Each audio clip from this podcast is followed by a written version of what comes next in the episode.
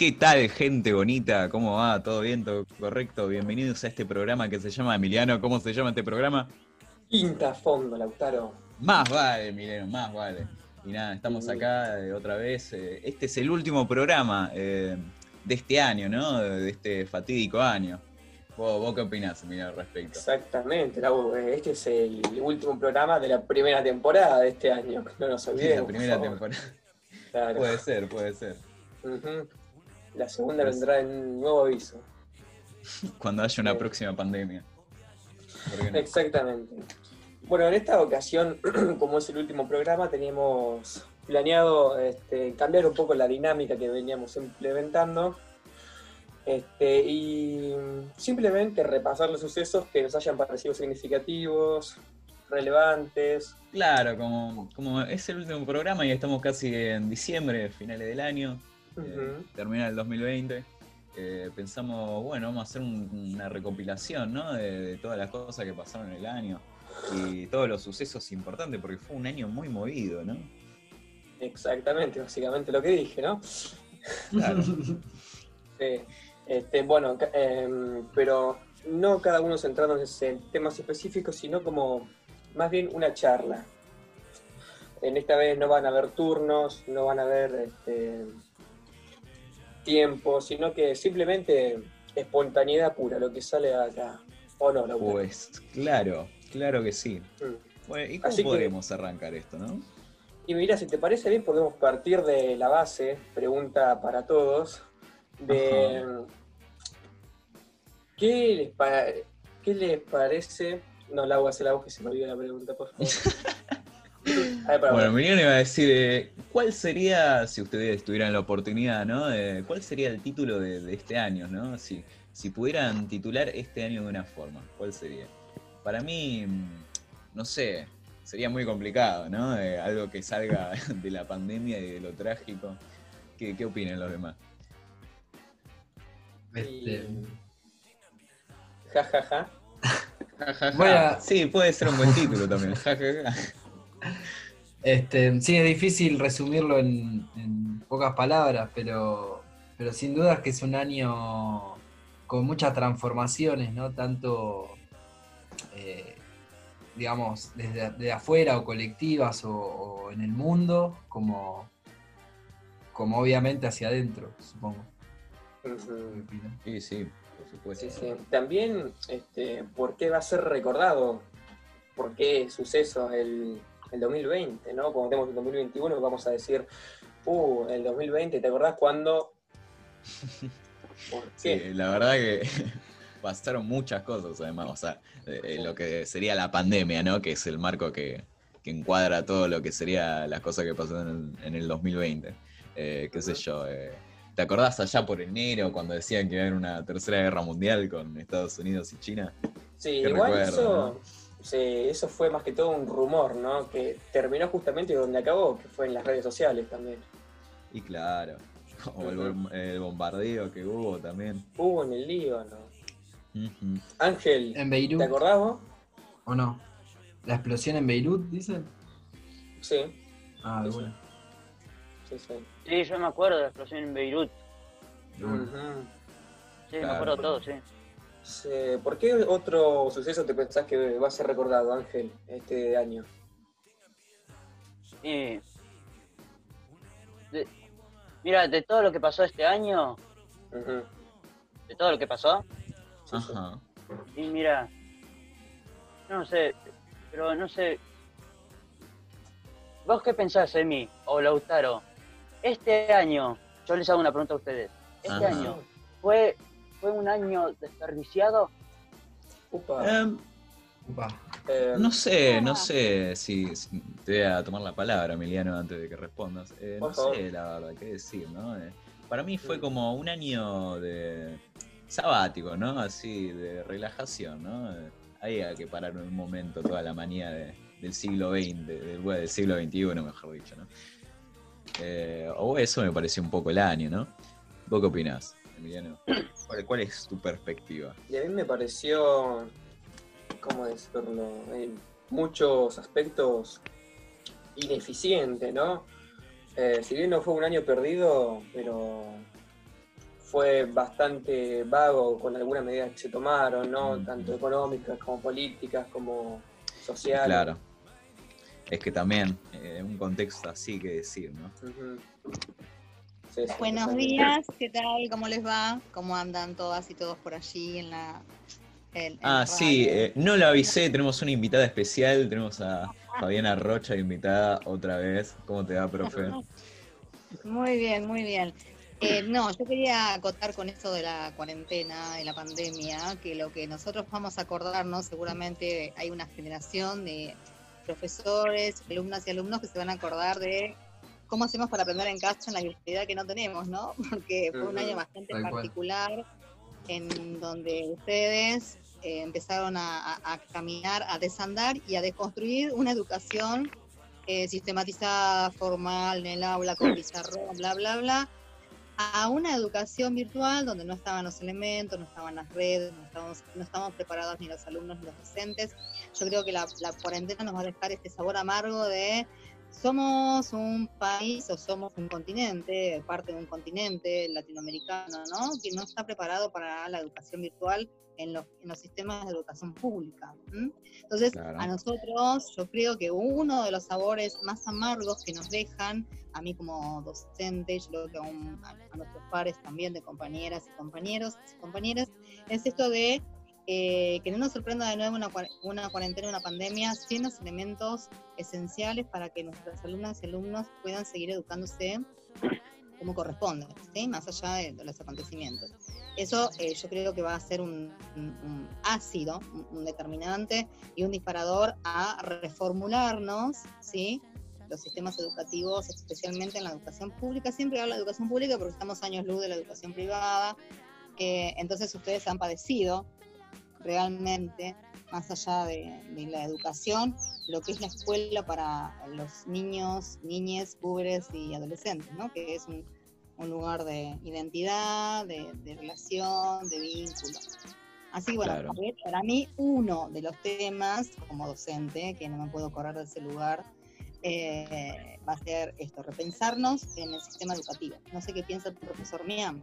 Sí, bueno, eh, justamente, digamos, eh, pensaba en, en esto del, del agridulce, ¿no? Que fue de repente encontrarnos eh, alejados de alguna manera o desconectados o, o no compartiendo el mismo lugar eh, que nuestros estudiantes. Eh, bueno, eh, yo creo que para vos, Fabi, debe haber sido parecido que, lo que voy a decir, que digamos de alguna manera es como que nos faltó algo, digamos, ¿no? Eh, quizás eh, a nosotros lo que, lo que- la parte que más nos gusta de la educación es justamente el contacto eh, cotidiano con, con los chicos y las chicas, y de repente ese contacto se vio bastante, como vos decías, bastante trunco, bastante cortado, eh, en, en- en algunos casos eh, totalmente cortado, digamos, no, no se pudo entablar ningún tipo de vínculo. entonces, de alguna manera creo que sí, que, que- la cuarentena en cuanto a, la educación nos deja eh, es- ese sabor amargo, pero por otro lado también nos deja la, eh, la sensación o, la- el aprendizaje de que, de que no es posible, me parece, un- una educación eh, a distancia o, o sin, sin ese contacto cotidiano en el aula, digamos, como que en definitiva nos deja, me parece, la enseñanza de que sin, eh, sin ese contacto no es posible la, la educación. Para mí, ¿no? Absolutamente. Absolutamente, Dami. Mm. Yo creo que hay personas, y no sé lo que dirán, qué opinarán los alumnos y las alumnas que también tendrían que tener su voz en esto, ¿no? Que tienen que tener su voz. Pero me parece que el vínculo que uno genera en el aula, en la escuela, en el recreo, en el aula, en las salidas, en, en- en el contexto que es la escuela, que es un- un- una gran, pero gran familia, que a veces nos vinculamos bien, a veces más o menos, a veces no nos podemos vincular, pero no deja de haber esa mirada, esa sonrisa, ese enojo, ese, esa llamada de atención. Digo, ¿no? Que es el ámbito donde durante 15 años aproximadamente eh, estamos dentro de, de un sistema educativo, entonces es parte de nuestra vida. Entonces eso Claro. no, nos, ha, El- nos ha el- sacudido bastante. El- la cuestión de compartir, de compartir el punto, digamos. Pero bueno, estar en un lugar, un espacio común, eh, distinto a, mi lugar privado, mi casa, mi habitación, ¿no? Estar en un lugar común con personas que están en la misma situación que, uno, digamos, están, eh, son compañeros, digamos, donde eh, empezamos a, conformar de alguna manera un, grupo, un colectivo, un, un equipo, lo que sea, digamos, como lo quieran llamar. Eh, es- todas esas cuestiones son eh, valiosísimas de la escuela, ¿no? Y, y- y me parece que, que nada, que faltaron, digamos, el, el hecho de que, o sea, los, chi- y los chicos y las chicas lo van a sentir quizás más que uno, digamos, el hecho de no, no encontrarse todos los días con los, con los amigos y las amigas, de, de- de- de- después de la escuela, eh, antes, eh, o durante el fin de semana, pero, o conocer gente, eh, nada, todo lo que sucede ahí, digamos, ¿no? Es, Claro, claro. Sí, eh, me parece que pasó eh, no únicamente en el ámbito escolar, ¿no? Eh, sino en todos lados, en el laboral también, en el social, qué sé yo. Me imagino que un chabón que, que sale a laburar y que todos los días, o una persona en general, ¿no? También fue un, un cambio muy abrupto, ¿no? Sí, totalmente. Eh, Sí, en los ámbitos, en los ámbitos deportivos también. claro, una claro, referencia. claro. eh, Bueno, si nosotros hubiéramos estado en la escuela hoy por hoy, por ejemplo, hubiéramos estado discutiendo el fallecimiento de Diego, ¿no? En el aula sería, no hablaríamos de otra cosa, me parece. Mm. En el aula no iríamos directamente a la escuela, por favor. No, si hubiéramos ido, hubiéramos discutido eh, toda esta, esta, esta energía que genera Mm. eh, la- el fallecimiento de, de Diego Maradona. Yo creo que hubiera Sí, sido un, un disparador importante para charlar y para... Porque aparte ustedes son una generación que no lo vieron jugar a Maradona. Ayer estábamos hablando con Damián de, de esto, ¿no? De que ustedes son una generación que, eh, que observan desde un monitor, de una televisión, de internet, quién fue Maradona en sus años de esplendor como jugador y deportista. Eh, Aquel cebollita de Parque Patricios y de, de, eh, de Argentinos Juniors, ese niño morocho, mm, todo eh, con esos esta vestimenta que, que- que es típica de, una, de un niño de periferia, eh, con esos ojitos brillando para querer proyectarse en el mundo como un ganador, futbolista, eh, haciendo de lo que sabía y sien- siendo feliz en lo que sabía, que era jugar a la pelota.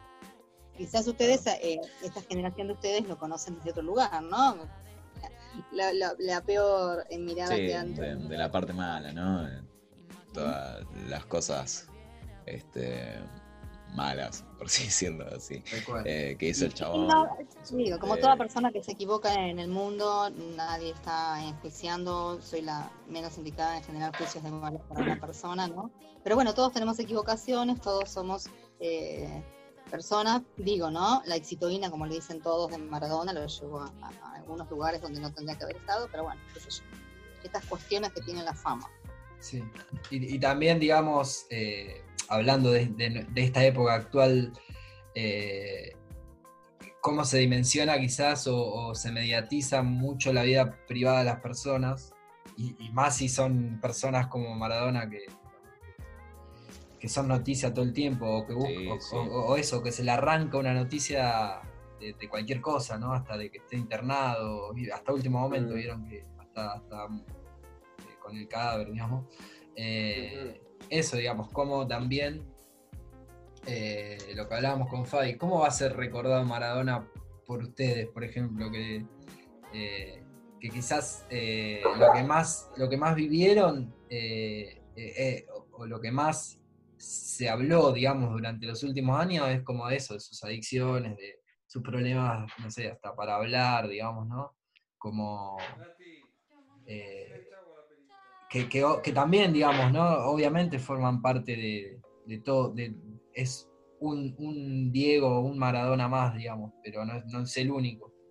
Este, Claro. Bueno, nada, es, es algo, es una figura, un ícono muy, eh, muy grande y muy fuerte y que se puede analizar desde bocha de lugares. Hoy en día se está analizando más, digamos, a partir de la muerte, pero, pero que nada, que no hay que cometer me parece a mí el, error de recortarlo, digamos, ni de decir que era un drogadicto solamente o ni de decir que era solamente un jugador de fútbol brillante, porque si bien fue quizás el mejor jugador de fútbol del mundo, pero no era solo eso, digamos, nos quedamos cortos y decimos que Maradona es el mejor jugador del mundo. Eh, o sea, por solo por eso no creo que haya sido lo que, lo que fue, digamos, ¿no? No sé qué.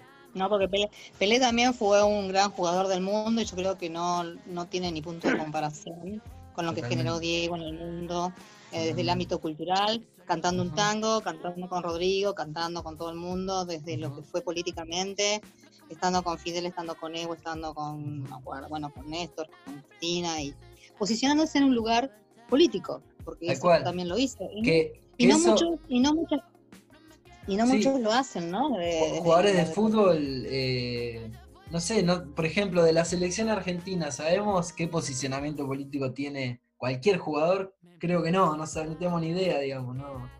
Porque no hablan de esas cosas, no se meten de en lo que debería ser un jugador de fútbol, ¿no? En cambio, Maradona... era- Claro. Una persona, una persona que había padecido de- de- desde algún lugar la, la exclusión por ser negro, por ser villero, por no tener que comer, ni tener zapatillas que ponerse, ni ropa adecuada. Digo, Maradona realmente es esa persona que está tocada por una vara universal, única, irrepetible, eh, como habrá sido, como lo fue Eva, como fue Fidel, como habrá sido bueno, un montón de personajes y personas que han estado pululando en, en el mundo, pero más allá de eso, nunca dejó de, de- de pararse desde una posición eh, deportiva, porque realmente fue un delator y un denunciante de todos los de las tramoyas de, la AFA eh, y se enfrentó con las grandes cúpulas de- del deporte. eh, nunca dejó de hablar de política, nunca dejó de posicionarse en una cuestión cultural. Entonces, más allá de todo eso, digo, hay una persona con un trasfondo sociocultural y socioeconómico zarpado que tenía Maradona hasta los 12, 13 años, 15, cuando fue al Mundial de Juvenil que tenía 19 años, que fue el primer campeón juvenil de, la Argentina. Digo, hasta ese momento y después más, porque hasta el 86 nadie conocía a Maradona, o sea, no, perdón, unos cuantos años para reconocer eh, a Diego. Y desde que empezó a, caminar el mundo, eh, jamás dejó de decir lo que sentía y deja- dejó de renunciar a sus convicciones, sabiendo el costo político o deportivo que podía llegar a tener eso. Y jamás lo dejó. Como así también sus equivocaciones, eh, bueno, digo, ¿no? Hay una cuestión ahí paralela con sus relaciones vinculares, eh, pero bueno, por eso digo, nadie está lejos ni tampoco puede generar juicios de valor con nada. Desde lo, desde lo personaje político y público que fue, realmente eh, Argentina no ha tenido nunca una persona con la intensidad de, de Maradona. Y la mafia. Sí, de ¿no? hecho, de hecho eh, más o menos como que lo podríamos comparar con uno de, de, bueno, de los fallecimientos ¿no? que sufrió este año eh, en el ámbito deportivo, que fue más o menos la muerte de Kobe Bryant, que yo recuerdo eh, algo más o menos así comparable, entre comillas, con lo que fue Dieguito, pero no, no llegó a tener la, la escala ¿no? que, que el Sí, de eh, Diego. Más eh, en el pueblo argentino, ¿no? Qué sé yo, eh, cuántas personas en Argentina mirarán básquet o, o la NBA, ¿no? Eh, pero sí, eh, la muerte de Kobe Bryant también fue eh, la pérdida de una figura deportiva muy conocida en el mundo en general. Sí, pero, eh, o sea, puede ser igual, ¿eh? pero quizás eh, Kobe Bryant era más reconocido como, como de- deportista, como esencialmente Sí, sí, sí. deportista y, y- y sus logros y demás.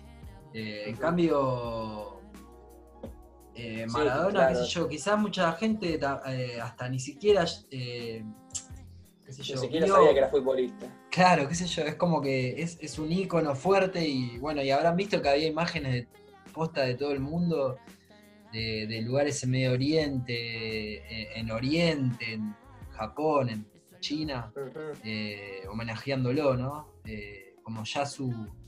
Eso, como un como le decía la profe, un símbolo cultural muy fuerte. ¿Cuántas personas eh, lo tienen tatuado? Eh,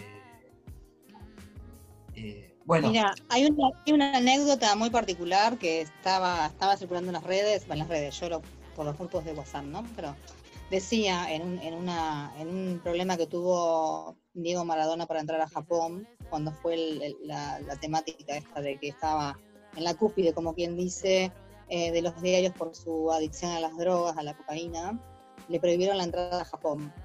Entonces, lo que dice Maradona es a mí, por ser drogadicto, me impiden entrar a Japón. Mientras tanto, eh, los yanquis, o los gringos, le dice él, entran a Japón como si nada, sabiendo que en Japón los yanquis eh, tiraron dos bombas atómicas. Esa reflexión eh, de. Maradona di- dice, dice mucho de él también. Entonces, por eso digo, a ver, Emi, ustedes en su, en su historia, eh, por eso por ahí no, no le dan la trascendencia que tiene Diego, o por ahí tienen otra mirada. Pero eso, eso lo dijo Diego cuando tenía 25, 30, 33, 34 años. Y digo, nadie se animaba, o- públicamente nadie dice eso, qué sé yo, o, o muy pocos. Entonces, bueno, nada, tampoco, lo, eh, qué sé yo, es, es Maradona, eh, fue un referente, un hito, será, deportivamente y políticamente, porque realmente yo creo que no tuvo ningún puesto político, porque eh, igualmente tuvo uno, no me acuerdo dónde estuvo Maradona, en una ONG o en una, eh, en una organización. ah, Eh, era, fue- me parece que fue, ay, Unis- ¿cómo era? Embajador UNICEF, UNICEF, no, ¿fue? no Algo de sé, eso fue. puede llegar a ser. Ese no era Messi. También. No, no, no, también lo fue Maradona. Maradona fue, Mirá. estuvo como embajador en algún lado y también fue en la época más problemática de Maradona, donde todo se discutía si Maradona tenía que estar en ese lugar o no. Eh, me acuerdo de eso. Aparte, bueno, yo tengo referencia, mi hijo nació el mismo día que Maradona, mis hijos son recontra futboleros, re futbolistas, mis viejos. Entonces uno, Sí. Maradona lo, lo tiene, ¿no? De hecho, Eh, De hecho, profe, vos con lo que dijiste ahí de que también se, se armó las redes justamente con eso de que de los quilombos que Diego había hecho con China, quiero apartar un poquito de lado para que no titulemos este programa eh, como Maradona en vez de No, sí, no, eh, no. qué pasó el 2020.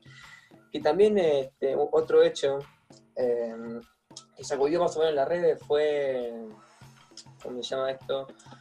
Eh, cuando la. Este, ¿Cómo era?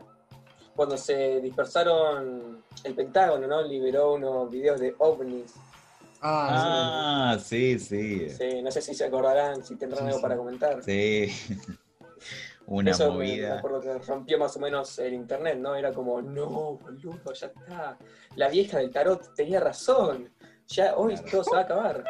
Claro, claro, acaban de, de aceptar que hay aliens, que existen los aliens. Claro, eh, de alguna manera fue algo así, ¿no? Fue como eh, asumir que había, que, que había información o, o archivos que, que- que- que daban cuenta de que sí, de que había vida. ¿No te Claro, acordás? aunque, así. aunque no, sí, aunque, bueno, tampoco tanto, el mismo concepto de ovni no es objeto volador no identificado, no, no alien, ¿no? Pero eh, era um, básicamente una evidencia de que había cuerpos volado- voladores, ¿no? De origen que se desconocían. Bueno, ya que estamos Claro. divagando, ¿ustedes qué creen? ¿Que hay, que hay vida eh, en otros lugares? Sí, Eh, profesor, que no. Y qué sé yo, por supuesto, ¿no? Eh, sería medio, igual me parece medio extraño, ya que hasta este punto de, de la humanidad, ¿no? No hayamos tenido un contacto. Pero, este sí, ¿Quién sabe ¿por qué no? ¿Por qué no? Tipo, ¿Ustedes miraron, todos ustedes han mirado la película E.T. de Steven Spielberg? Obviamente. Bueno.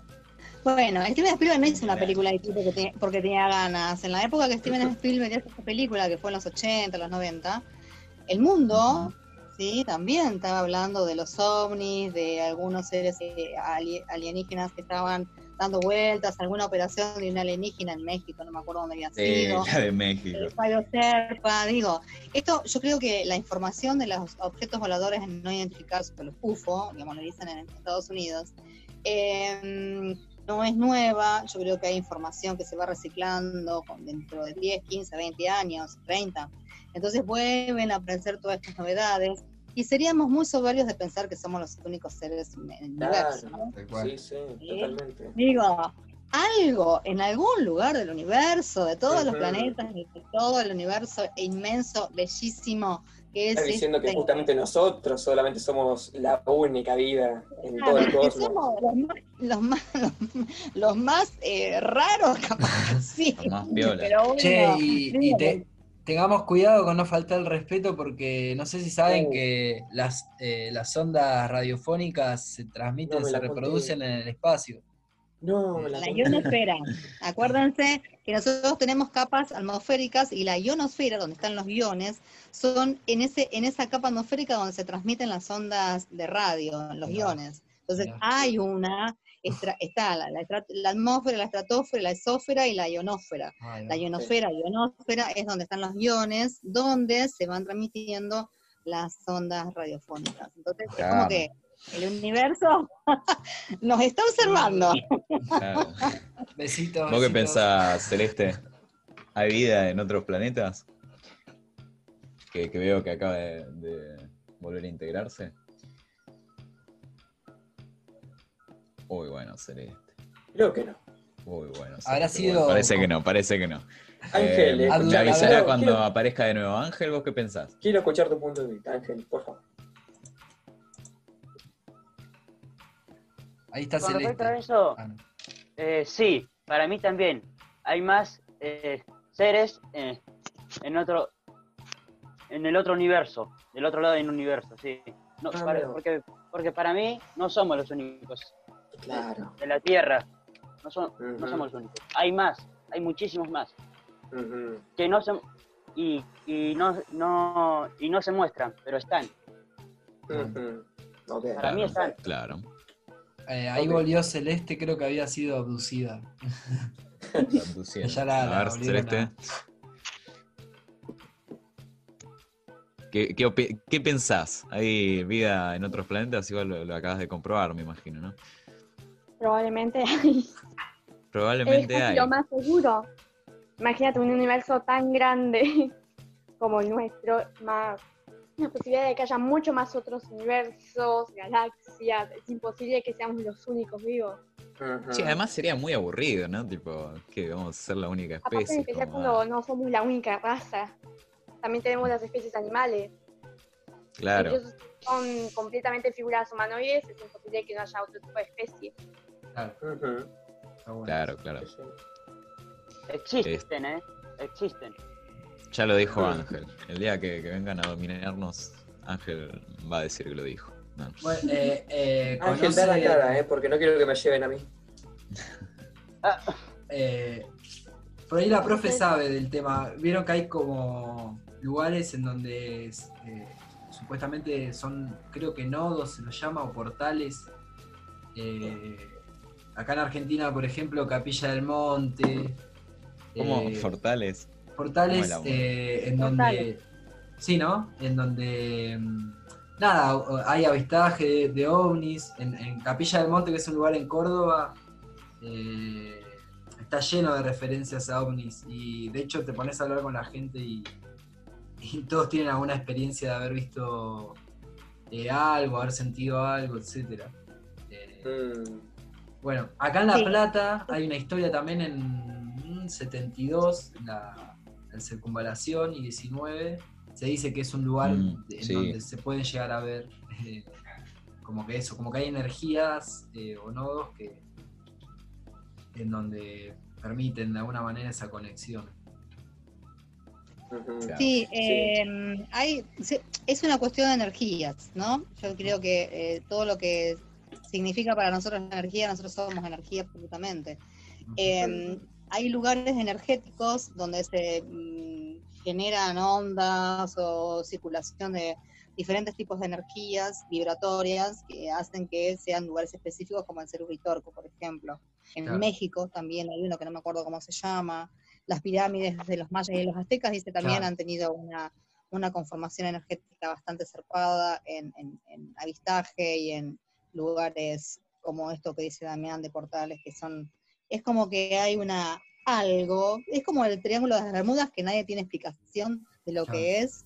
Bueno, algo parecido o de esa cuestión energética y que nunca se determina realmente qué es lo que, Mm. que pasa allí, que genera la visión, la, la cercanía, bueno, esto, de los objetos voladores no identificados. ¿Mm?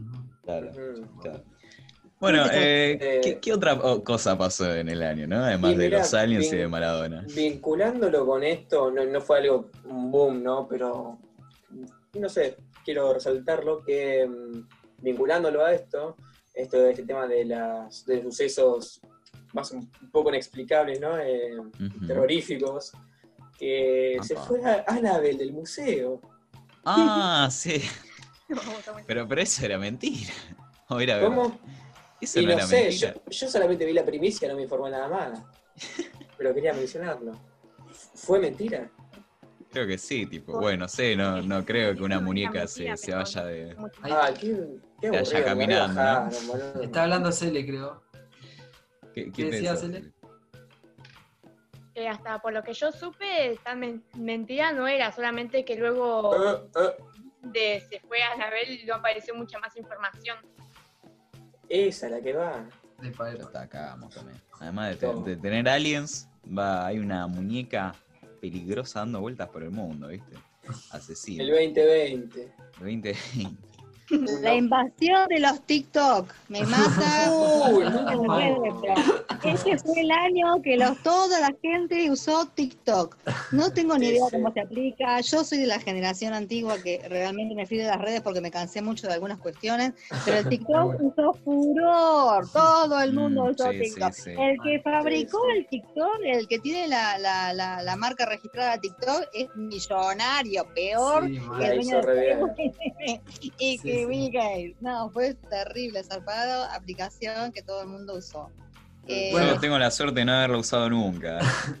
Yo tampoco, Bueno. pero. Bueno, más o menos. un montón de Más gente lo ha hecho. Digo, las redes se llenaron de los TikTok, chicos y chicas. Eh, Digo, cuando Mal. estábamos en, en Instagram, o cuando yo estaba en Instagram, de 10 publicaciones, eh, nove- 9,9 eran TikTok, qué sé yo, no sé. Pero bueno, fue una, una novedad eh, de, de poder eh, paliar un poco el aburrimiento eh, en, en la cuarentena y todo el mundo se puso a hacer TikTok. Mamá, papá, los abuelos, todo el mundo hacía TikTok. Y a veces a los abuelos a la fuerza, ¿eh? no quiero decir nada yo. Los abuelos de la fuerza. Sí, que el abuelo estaba ahí re tranquilo y venía el pibe y le decía, abuelo, abuelo, mirá. Y el abuelo ahí diciendo, sácame esta camarita de acá. Déjame te acá. En mi Sí, tiempo. Sí, bueno, había, había de todo, ¿sí? Algunos, algunos TikTok bastante repudiables, pero bueno, ¿qué va a hacer? Sí. Fue un año particular, ¿no? Año de TikTok, año de Maradona, de Aliens. ¿Qué, qué decir, no? De incendios. De incendios, sí, sí, también hay que. Es importante remarcar eso, ¿no? Eh, los desastres naturales. Bueno, un suceso también que me olvidé también de, pas- de mencionarlo, creo que lo habíamos este, hablado, pero así por arriba, que era de esta tercera guerra mundial, cuando lo mencioné antes, fueron los rumores con la muerte del, del presidente de Corea, ¿no? Uh, sí, no sé si alguien-. No, sé si alguien... Qué recuerdo, que cuando todo el mundo decía que el presidente de Corea del Norte se había muerto. Qué. Eh, ¿Cómo, Celeste? Y al final estaba vivo. Y al final está vivo. Falleció 21 días después de que comenzaron los rumores. Igual también estuvo el impacto de la persona que lo iba, iba a ser su sucesor. Que va a ser ¿Ah, sí? una mujer, ¿no? Claro, Claro, sí. Nor, que- que están hablando precisamente de eso, ¿no? Eh, que en el tiempo que todo el mundo decía está muerto, eh, decían que lo estaba relegando la Germu, o la hermana era, ¿no? Sí, la hermana. la hermana menor.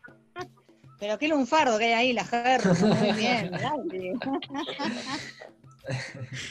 Pero sí. Los chinos, siempre lo mismo. Esto es China. Bueno, Ajá. este fue un año muy atípico políticamente, ¿sí? Porque, bueno, se fue Trump, Trump, no sé cómo se pronuncia, de El Estados Trump. Unidos, que se había enquistado en el sillón presidencial y no se quería ir, y ganó un demócrata, se fueron los republicanos, y vino un demócrata que para Estados Unidos un demócrata no cambia demasiado la mirada imperialista que tienen, pero eh, tienen una flexibilidad y una, una, una, una sistematización de- gubernamental un poquito diferente a los Sí, republicanos, ¿no? sobre todo para, de una, para los derechos de, de- de- las minorías o, o Claro. de los colectivos, digamos, de Estados Unidos como eh, Los negros. los negros, las mujeres, los latinos, ¿no? Que Sí, Dura- los vemos durante Trump populares, o sea, en lo social son bastante populares, pero bueno, siguen siendo, qué sé yo, lo mismo que, que los, este, eh, que el gobierno de Trump, ¿no? Eh, tienen las mismas políticas y los mismos conceptos. sí, ni hablar. Ni, hablar. Bueno, eh, pero, pero sí, Mundialmente- no cambia demasiado la cosa. Claro, pero bueno, yo creo que para el interior eh, al menos eh, se va a aflojar un poco con, con esta cuestión de la, la su- la supremacía racial y demás que se venía, eh, venía en aumento cada vez más, más incontrolables. Este año, ¿se acuerdan que mataron a, a Floyd? Yo- que hablamos en un programa. Ah, sí. Eh, Sí, sí. sí, sí. Totalmente un asesinato o, eh, racial o xenófobo, ¿no? Totalmente por, por sus cuestiones físicas lo mataron al chabón. O sea, Claro. dijeron que había, que había robado o intuyeron que había robado porque era negro, digamos, básicamente. Sí, Eh, sí. Y después manifestaciones de, en las que empezaron a- o reaparecieron los de Ku Klan, digamos, eh, nada, eh, cosas de, bastante oscuras. Sí, las Eh, ya que, que están hablando de la política, ¿no? De los gobiernos. En Latinoamérica también fue un año muy particular, ¿no? En Bolivia hubo un golpe de Estado, en Perú hubo también una especie El de... de Chile, 100 años de la de- bueno, no sé cómo definirlo de Perú, pero de cerca prácticamente. Eh, Después el plebiscito de, Chile, el cambio de la constitución. Pero bueno, Este, mm, no sé, varias cosas que pasaron en un solo año, ¿no? Fernández, que el año pasado ganaron en Argentina. Digo, se ha empezado a, a, a- a girar un poco la rueda hacia un lugar un poco más social. Primero fue el- la, la dictadura en Bolivia y hoy por hoy hay un socialista de la mano de un compañero de Evo, ¿sí? en la lucha eh, social, eh, cultural, económica que hay en Bolivia, ¿no?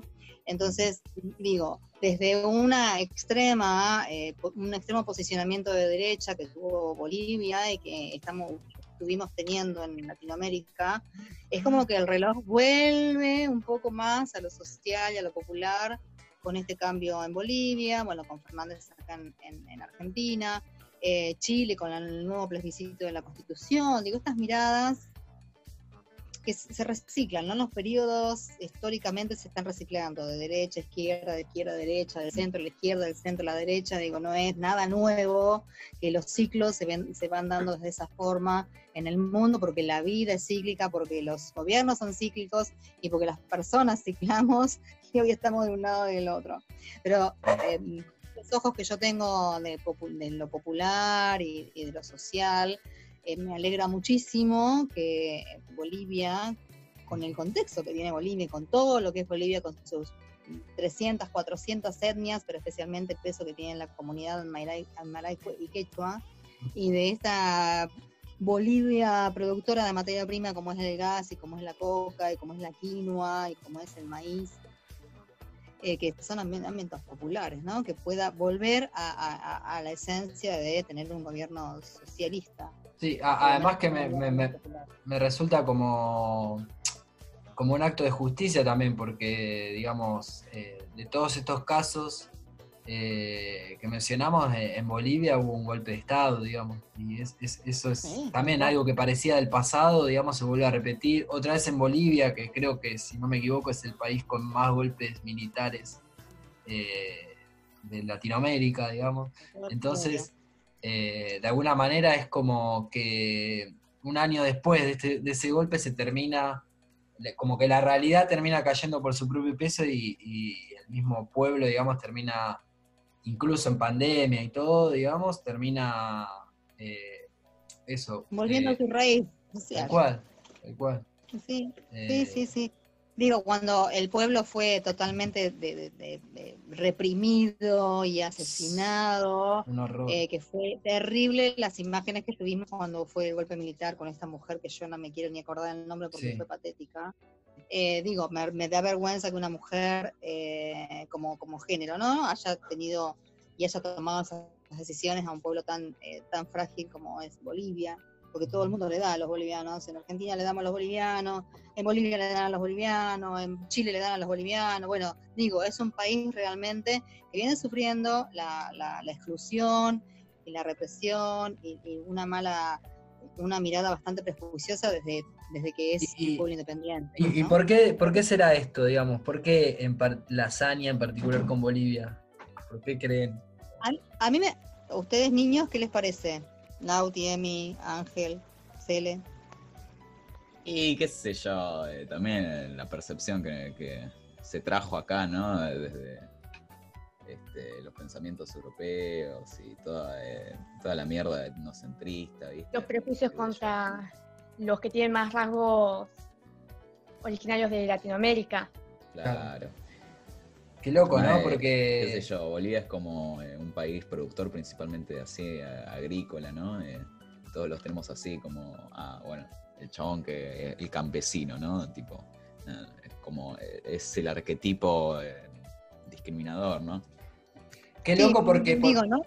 por- porque también, eh, o sea, las mismas eh, razones por las que se, se generan estos prejuicios y estos estereotipos eh, son quizás los valores que propios de, de- de- de esta tierra, digamos, ¿no? Como, o- o- Sí. como re contradictorio, digamos, si lo pensamos un Claro. poco. Miren, yo siempre digo lo mismo, Bolivia, Potosí, es la cuna de oro de Europa, porque Claro. todo el oro y la plata que salió de Potosí se fue a Europa, Claro. especialmente a España, a Inglaterra, a Francia. En, en ese momento Bolivia, bueno, no, era un virreinato, estaba en nuestro virreinato del Río de la Plata, pero de- fue la base monetaria de Europa. Entonces, desde aquella Bolivia, o desde aquella, de aquel Potosí, o de aquel virreinato que se llenó las arcas europeas con el oro y la plata de Bolivia y de México, a esta Bolivia que está mirada como si fuera el, el- el- realmente el patio último, el gallinero de Latinoamérica, Sí, sí. ¿no? Donde Evo la, la eleva a un lugar después de tantas de tantos años en donde cambia un poco la, la- la- mirada de que esto ya no es un gallinero, es un país donde hay gente que piensa, donde hay gente que labura, Y- y donde que hay no- una mina de, claro. minas de plata, donde Y está que el no- gas que consume toda Latinoamérica y, con- y se vende a China. Digo, eh, Y que, esto no es una, no debe, no, que, que no tiene que ser una, ver- eh, una cuestión de que genere vergüenza, digamos, de ser de un pueblo originario, ¿no? Tener raíces eh, tan claramente autóctonas. originarias, autóctonas, tal originarias, cual. Eh. Bueno, justa- que justamente eso, digamos, eh, me parece que lo, históricamente lo que tuvo de particular Bolivia o esa zona que antes era eh, el Alto Perú, digamos, eh, fue que justamente, a, a comparación de otros lugares eh, latinoamericanos como el nuestro, no se llegó a, a- a, digamos, a, a ocupar o a, o ay, perdón, otra vez, a, mm, conquistar, evangeliz- a conquistar, es- ¿no? Exacto, a conquistarlo eh, culturalmente, ¿no? Eh, si bien de alguna manera sí, pero no como acá, digamos, como que se siguió, se si- uno va a Bolivia, profe, nosotros que conocemos, eh, y, y lo, lo primero que te llama la atención es eso, cómo eh, la gente sigue manteniendo su cultura, digamos, eh, muy distinta a lo, a lo que vemos acá. su comida, su, comida, vestimenta, su forma de heladera. Sí, sí, sí, sí. es, sí, es sí. loquísimo, es eh, un país limítrofe y, y el cambio es, es muy fuerte de, de lo que uno ve acá, de la forma de vida, de, de- de los valores que, que se pregonan acá. Cuando, cuando cruzás la frontera, digamos, empezás a ver, y ni siquiera cruzar la frontera, porque en el norte argentino, digamos, se comparten bastantes cosas, pero quiero decir, eh, nada, es como, como, como si no hubieran podido, digamos, eh, colonizar eh, a, a, digamos, a, a cierta población, digamos, latinoamericana, y eso quizás es lo que genera, lo que, lo que se sigue buscando, digamos, con los golpes y demás. Eh, Tal cual. Tal cual. Yo digo, esa, esta, esta manera de hablar que tienen las comunidades bolivianas que es para adentro, ¿no? Yo creo que hasta el mundo eh, los ha hecho callar tanto o no escucharlos que ellos, basta que se entiendan entre ellos, Viste que a veces la- la- los chicos o los papás, cuando hablan, hablan para adentro y no, no, no llegamos a entender lo que nos están diciendo. Vos- Por supuesto que hablan Aymara o Quechua. Pero más allá de eso, es como que hasta ellos mismos han sido tan silenciados que hablan para adentro y es como que no necesitan ni quieren comunicarse con el exterior porque, bueno, el exterior nunca fue cariñoso ni a- a- atento a, a su comunidad. Entonces hasta eso me parece que la comunidad boliviana tiene. Eh, yo eh, como latinoamericana, por supuesto que amo Latinoamérica, desde México hasta Argentina, más allá de las vicisitudes que hoy atraviesa Brasil, digo, no deja de ser una comunidad que fue mm, devastada por, por la conquista y la colonización y eh, desarmada ¿sí? de, su, de su verdadera identidad. Hoy por hoy, si vamos al norte, quizás la identidad permanezca en algunas comunidades, pero nosotros en Buenos Aires somos totalmente europeizados, ¿no? Estamos mirando siempre hacia, hacia Europa. Eh, diferente a los Totalmente. uruguayos. A- a- al punto de que uruguayos, ¿no? al punto de que desconocemos, eso me llama la atención de, eh, bueno, en la docencia por ahí porque uno se encuentra con mucho, mucha gente de distintos lados y demás, pero mucha, muchos de nosotros desconocemos nuestras raíces originarias, ¿no? Eh, Absolutamente. eh, digamos, teniendo en cuenta que los porcentajes del censo y demás, que la, más de la mitad del, del- del país, digamos, tiene, eh, tiene algún abuelo, algún bisabuelo o bisabuela eh, originaria, digamos, ¿no? Ya sea tehuelche, mapuche, eh, guaraní, quechua, cuom, etcétera. Claro. Sí, tal cual, Eh, tal cual. Bueno, yo siempre digo, si sos morocho, si sos de test mate, o como, como decíamos, decían en el documento cuando éramos más chiquititas, al documento de mi mamá y mi papá, test mate o aguileña, no me acuerdo cómo decía, trigueña. Eh, bueno, tenemos algo, o Claro. tenemos algo afro, que seguramente en América también está, También. toda la descendencia afro, También. porque somos también eh, en esencia una mezcla de comunidades bastante variadas con, con los esclavos. Y, o si no, tenés una ascendencia en, en alguna comunidad de aborigen, en algún lugar, o mora, turca, árabe, digo, lo, Claro. lo blanco, blanco europeo, si estás atravesado por una, por una, por una, hay una cruza media sanguínea, un ADN eh, medio morochón, es porque, bueno, fíjate, porque en tu, en tu, en tu ADN algo, en tu genética, algo de, de aborigen o algo que Sí. no es europeo existe. Y está bueno empezar a eso, a descubrir eh, nuestra identidad, ¿no? Porque si no es como que seguimos un poco en, en esa senda de, de ocultar o, o- o de, de ocultarlo, claro, porque es como que no, no es lo correcto, porque no somos blancos y bueno, entonces como que no somos blancos puros, no sé cómo se, se puede decir. Digo, Claro. entonces tenemos algo bárbaro, algo, eh, ¿viste? Entonces está, está bueno, yo, yo es como una idea siempre que tengo de en las escuelas y eso, empezar a, a reconstruir nuestro árbol genealógico y, y eso, porque muchas veces eh, nos puede caer la ficha de que, de que eso, de que quizás nos creíamos muy descendientes europeos, pero no, resulta que, que hubo ahí un... Claro. Sí, somos regauchos nosotros. Claro, Mira, Damián, yo este año y casi todos los años cuando hablamos de población en Argentina, yo lo primero que le hago a mis alumnos y alumnas es hacer a la mayoría, cuando se puede, que hagan el árbol genealógico. Ah, que nadie lo, porque, porque muy pocos tienen la información de sus abuelos. claro, Es como que hay un quiebre ahí, una, un desinterés o un quiebre de información entre los papás, los abuelos y los bisabuelos, no saben. Y, y está bueno que se sepa, ¿no? Porque digo, somos una cadena de ADN que viene, vaya a saber desde dónde, Sí, de obvio. cuántos años atrás. Y está bueno por lo menos saber tres generaciones atrás, saber de dónde venimos y quiénes bueno. fueron nuestros nuestros padres, abuelos, tatarabuelos y las ¿Vieron, mujeres. y el- ¿Vieron eh, René, el de calle 13, res- residente se llama? Eh, res- residente, ¿no es? El de calle 13. Sí, residente. Vieron que hizo un documental hace un, un año, creo, que se hizo un estudio de ADN, de ADN y bueno, y a partir de lo que le salió recorrió todo el mundo, eh, digamos, eh, buscando como sus raíces, digamos. Todo lo que le salió en el ADN lo fue recorriendo. Entonces estuvo en- hasta, hasta en, no sé si en China, en algún país de Oriente. Tíbet. ¿No ¿Cómo? estuvo en el Tíbet? ¿No estuvo en el Ah, Tíbet? sí, Tipo, sí, sí, sí, de una. Eh, Me parece que por allá, por aquella zona, claro. por Mongolia, el Tíbet, por allá. Ajá. imagínense un, un latino de Puerto Rico, eh, de, de dónde viene, digamos, su, su sangre, si se quiere, ¿no? Eh, eh, por eso, sí, somos como mezcla de mezclas, digamos. Eh, cualquiera que diga que, que existe una raza o que hay algo puro, digamos, está totalmente confundido. Absolutamente. Totalmente. Eh, este, bueno, eh, cambiando un poco de tema, ¿no? Eh, para seguir de lo que sería la raza y, y, bueno, la sangre, ¿no? Este, se legalizó el cannabis medicinal hace un par de, creo que hace un par de semanas, ¿no? Es verdad. Acá en el, El eh, autocultivo y el cultivo para, bueno, obviamente uso medicinal.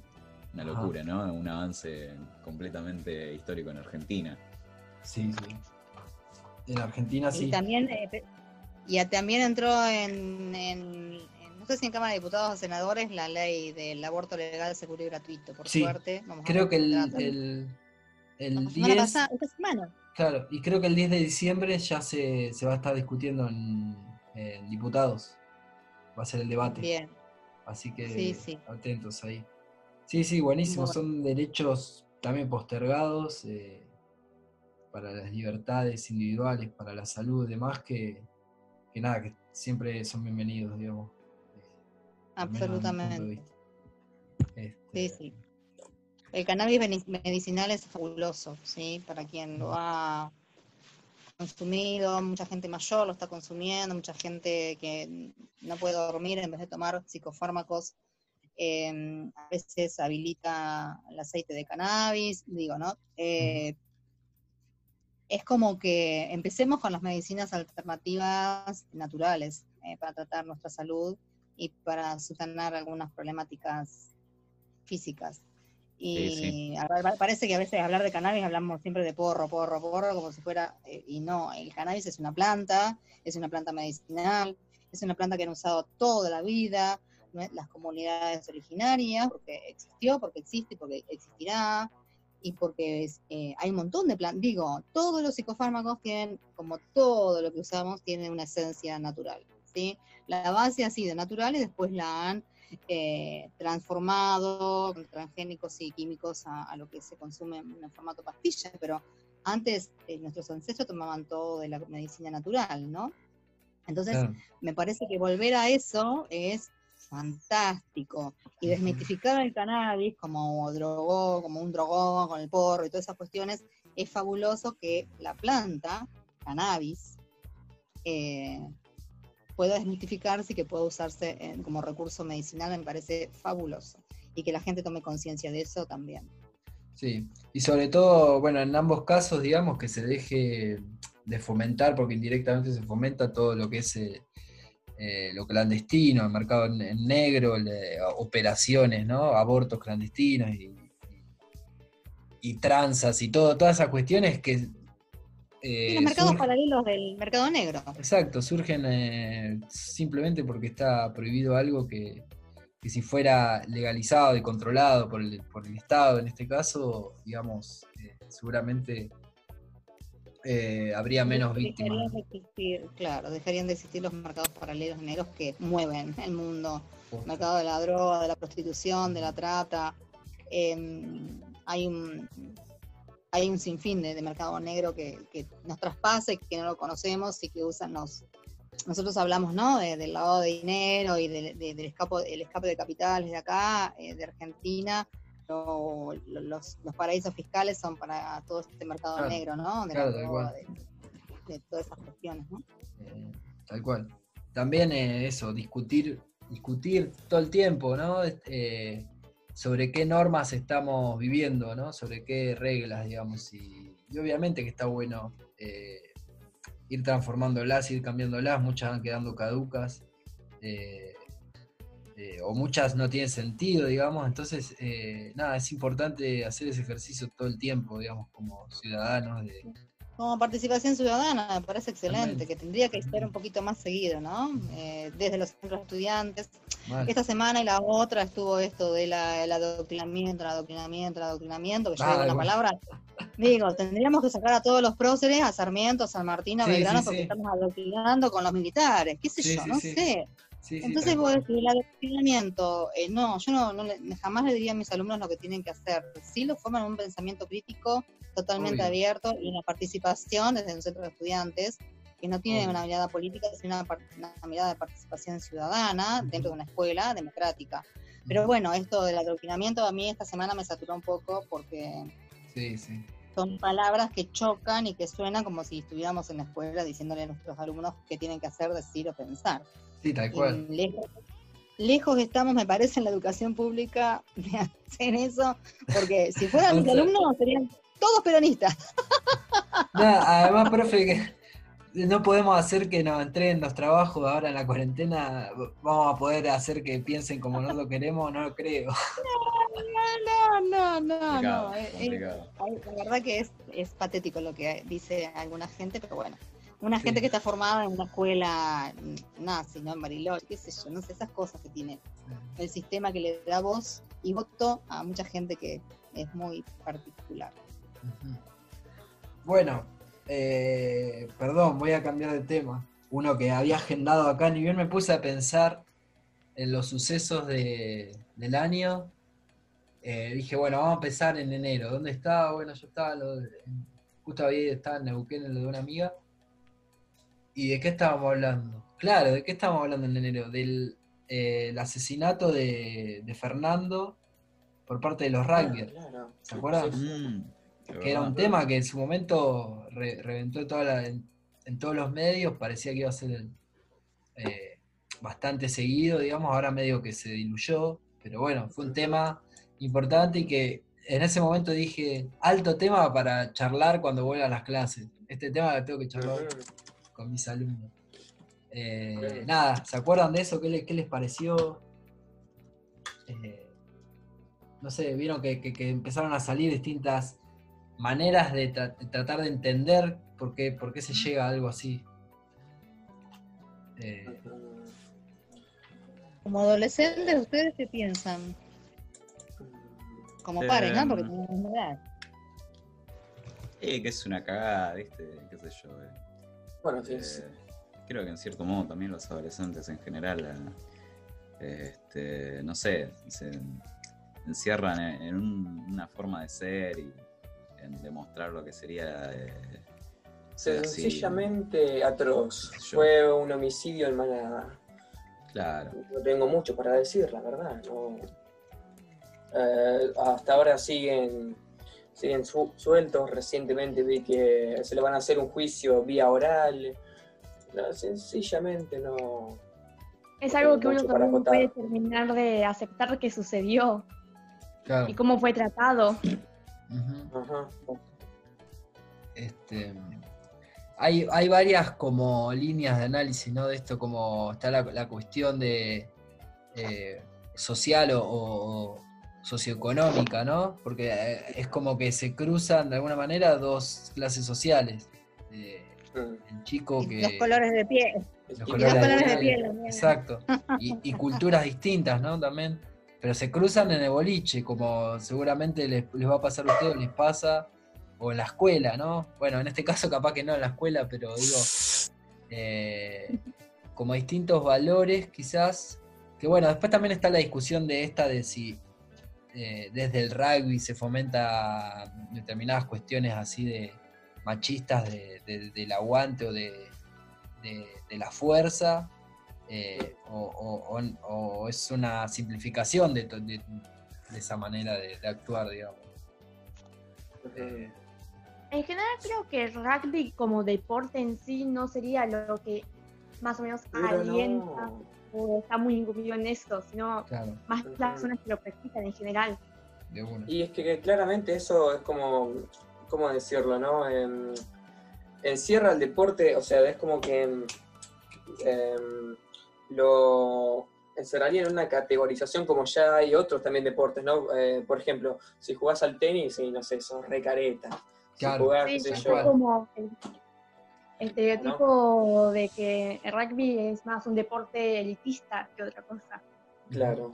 Y, y- y bueno, y también está ahí la cuestión eh, de género, digamos, o, o- o el machismo, digamos, de alguna manera atravesado, porque eh, esta, esta cuestión de salir a bailar y, y que a ver qué grupo, viste, es más, más pesado y, y quién caga trompadas a quién, yo mismo que, de- que soy de generaciones mucho más grandes que, que ustedes, ya la vivía, digamos, ¿no? Incluso quizás era más fuerte que ahora, digamos.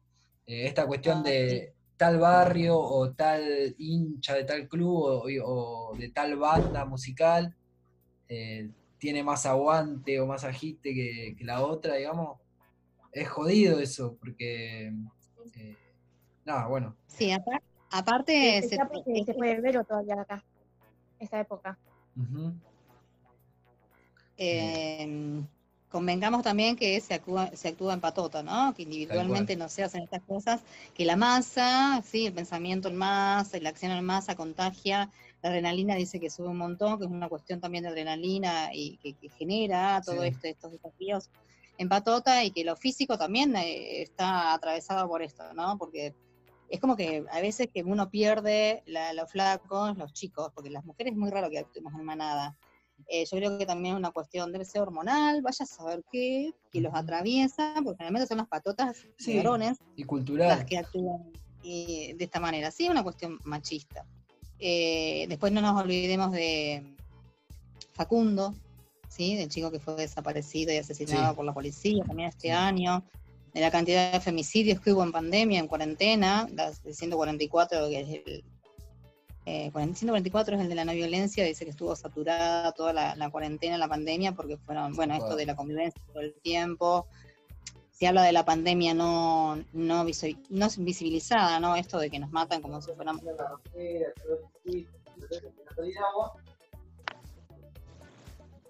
Perdón, no se escuchó. ¿Decías, profe?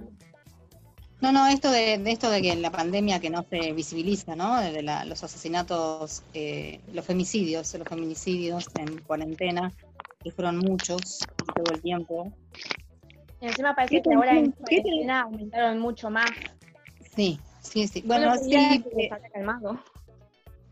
Eh, siempre digo lo mismo, los femicidios siempre existieron, el tema de las redes acompaña que se visibilice un poco más, pero bueno, toda la vida existieron los femicidios.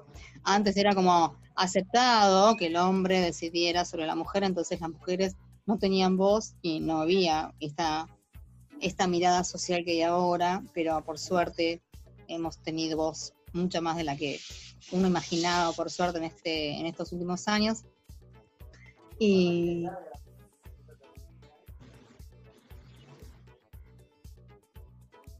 Se cortó. ¿No?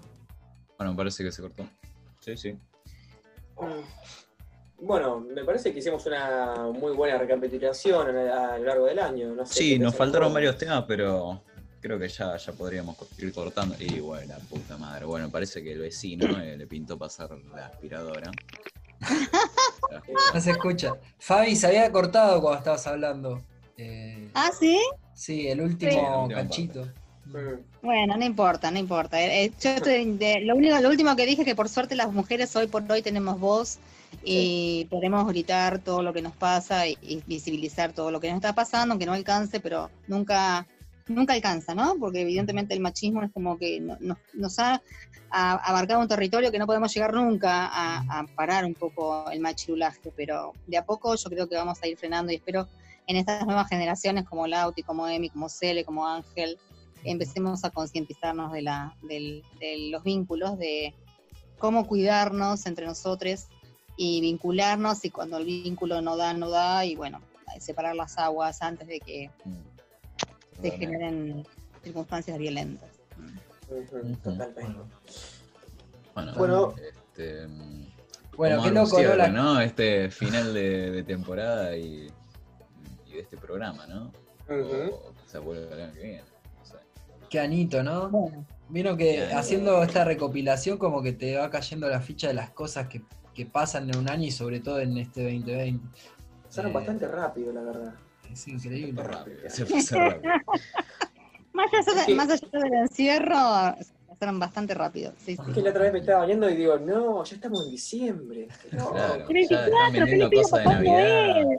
Ya venden sidra, ya venden alcohol. ¿Te das cuenta cómo pasa el tiempo? Bueno, bueno chicos, yo los, yo los voy a dejar, voy a ser la primera que me retiro. Eh, como siempre, felicitaciones a Damián y al equipo eh, de las y los eh, co-conductores y conductores del programa. Eh, nada, mi más profunda admiración y respeto y, y a, a Damián y a todas ustedes y a, a las y los alumnos y alumnas y mm, agradecida de que hayan- me hayan invitado a participar. No. Feliz Mil año gracias. para todos. Mil gracias Eh, a Fabi por todos los, los aportes, la buena onda y bueno, eh, quizás eh, en el futuro hacemos algo. Sí, por supuesto. Queda pendiente el encuentro ahora en diciembre. Después yo le escribo a Damián y me encantaría compartir algo con ustedes eh, en algún lugar, si quieren, abierto, eh, para despedir este año catastrófico que hemos tenido desde, desde el aspecto de la no vinculación y del afecto, porque se extrañan un montón. Y nada, decirles que le metan siempre con esta vibra y esta energía a todo en su vida. Así que toda esta energía que ponen en la radio la pongan en todo lo que ustedes más amen y les guste, ya sean sus viejos, sus parejas, su futuro profesional, su deporte, su lectura, su cine, bueno, que todo sea con la misma energía y la misma vibra con la que hicieron el programa. Así que los felicito, les dejo un abrazo re grande, re grande y felices vacaciones. Que vengan las A vacaciones. Ojalá que podamos viajar, Fabi. Ojalá. Oh, Yo ya estoy preparando las valijas, ¿eh? Vamos. Yo no, no. Bueno, les dejo un abrazo enorme a Bueno. todas y a todos. Igual para vos. Muchas gracias, profe. Muchas gracias. Vacaciones. Bueno, y Ok, nosotros. muchachos, vamos cerrando que se nos va a cortar Sí, en cualquier sí, momento. minutos. Bueno, sobre, la misma, sobre la hora. eh, bueno, Bueno, eh, de mi parte, la verdad, fue un lindo proyecto de llevar a cabo este año. Estuvo divertido. Sí, Hubo días buenos, hubo días malos, y hubo días.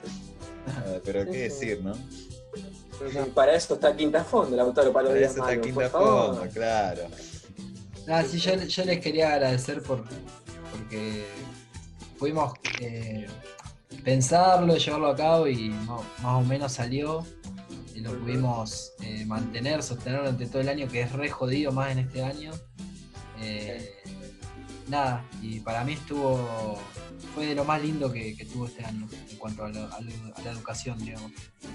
Una de las pocas cosas, digamos, que rescato de lo que fue la educación este año. Así que, nada, re agradecido y re piola de ustedes, así que, eh, nada, ya seguiremos en contacto, seguramente. Sí, sí.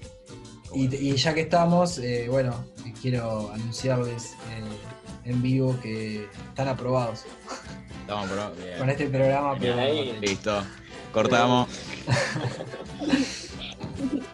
Así que felicitaciones. Bueno, profe, yo la verdad, bueno, la verdad es que me encantaron los temas, me encantó, me encantó el Zoom, me encantó la radio, Mm. eh, la verdad que, eh, bueno, la verdad que me- me- bueno, yo elegí el tema de la radio, la radio.